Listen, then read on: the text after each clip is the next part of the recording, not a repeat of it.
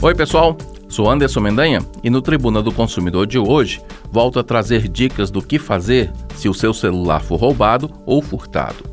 No último programa, a gente conversou com o Dr. Sérgio Tanuri, advogado especialista em direito do consumidor e coordenador do INADEC, Instituto Nacional de Defesa do Consumidor, sobre como evitar o roubo do celular e como proteger suas informações nesses casos. Entre as sugestões, Dr. Tanuri recomendou fazer o boletim de ocorrência, o bloqueio do aparelho nos aplicativos do fabricante e também o bloqueio do e-mail na operadora, e ainda o bloqueio do chip. Esse programa está disponível em podcast e no site da Rádio Senado. Hoje, vamos falar de como comunicar o seu banco do furto, do apagamento de dados e da alteração das senhas. Tribuna do Consumidor o lugar onde o cliente tem razão. Eu começo com outra dica importantíssima do Dr. Tanuri no caso de furto ou roubo do celular: informar ao banco. Por quê? A maioria das pessoas que roubam o celular não é para vender. Tem esse mercado negro de aparelhos roubados, mas muitos roubam para ter acesso aos seus aplicativos de serviços financeiros, que está instalado no celular. Então, veja, roubou, fez o boletim de ocorrência, tenta bloquear, é, tenta bloquear, mas liga para o banco também. Ligando para o banco, você com o boletim na mão para provar que foi roubado, que você vai passar em um, um, um, e-mail ou algum registro aí, ou vai até seu gerente e protocola que foi roubado, né? É, para verificar se, por exemplo, não fizeram um empréstimo desconhecido no seu nome, se não fizeram o saque em caixa eletrônico. Então, preventivamente, é, sempre ligue também para banco e para administradora de cartões de crédito, desativando qualquer tipo de, de transação bancária por celular a partir é, da ocorrência. Por isso que é essencial seguir todo esse trâmite, o boletim de ocorrência, depois aí comunicando aí a operadora e ao banco.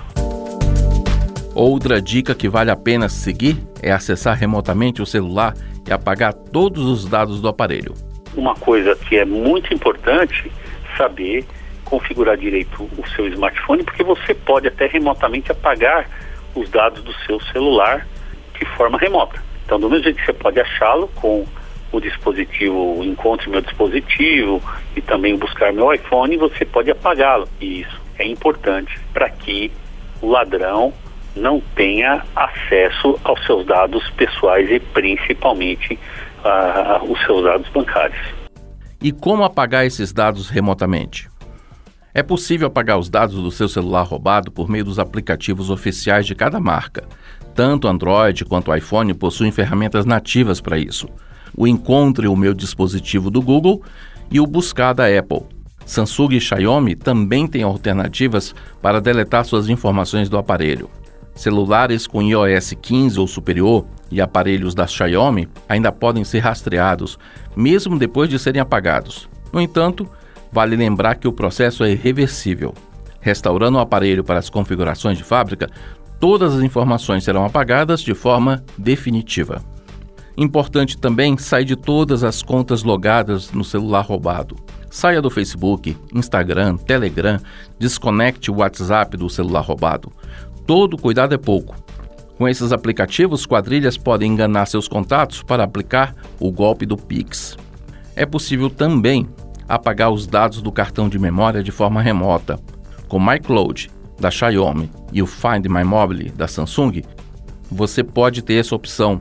Ao fazer a exclusão de dados do celular pelos aplicativos, o cartão de memória inserido no smartphone também será apagado. Já o Encontre Meu Dispositivo do Google exclui permanentemente os dados do seu smartphone, mas não exclui os dados dos cartões SD. E a última dica de hoje é altere suas senhas. Mudar a senha da conta Google impede que informações importantes armazenadas no Android, como fotos, e-mails e histórico de navegação, sejam acessados por pessoas mal intencionadas. Se você ainda usa uma conta da Microsoft, não deixe de resetar a senha do Outlook. Ao redefinir a senha do Instagram e alterar as credenciais do Facebook, você protege suas contas nas redes sociais. Você pode definir um novo código de acesso ao Twitter e até mesmo mudar a senha do TikTok para reforçar a segurança do seu perfil. Como o WhatsApp não é acessado por login e senha, configure o seu número em um celular novo para desligá-lo do smartphone roubado ou perdido. E se você ainda não ativou a autenticação em duas etapas, aproveite a oportunidade para habilitar a trava de segurança. E também é muito, mas muito importante trocar as senhas de acesso dos aplicativos dos bancos. Essas foram então as nossas dicas de segurança para o caso de furto ou roubo do celular. Eu, Anderson Mendanha, vou ficando por aqui. Volto no próximo programa com mais um Tribuna do Consumidor. Até lá. Tribuna do Consumidor o lugar onde o cliente tem razão.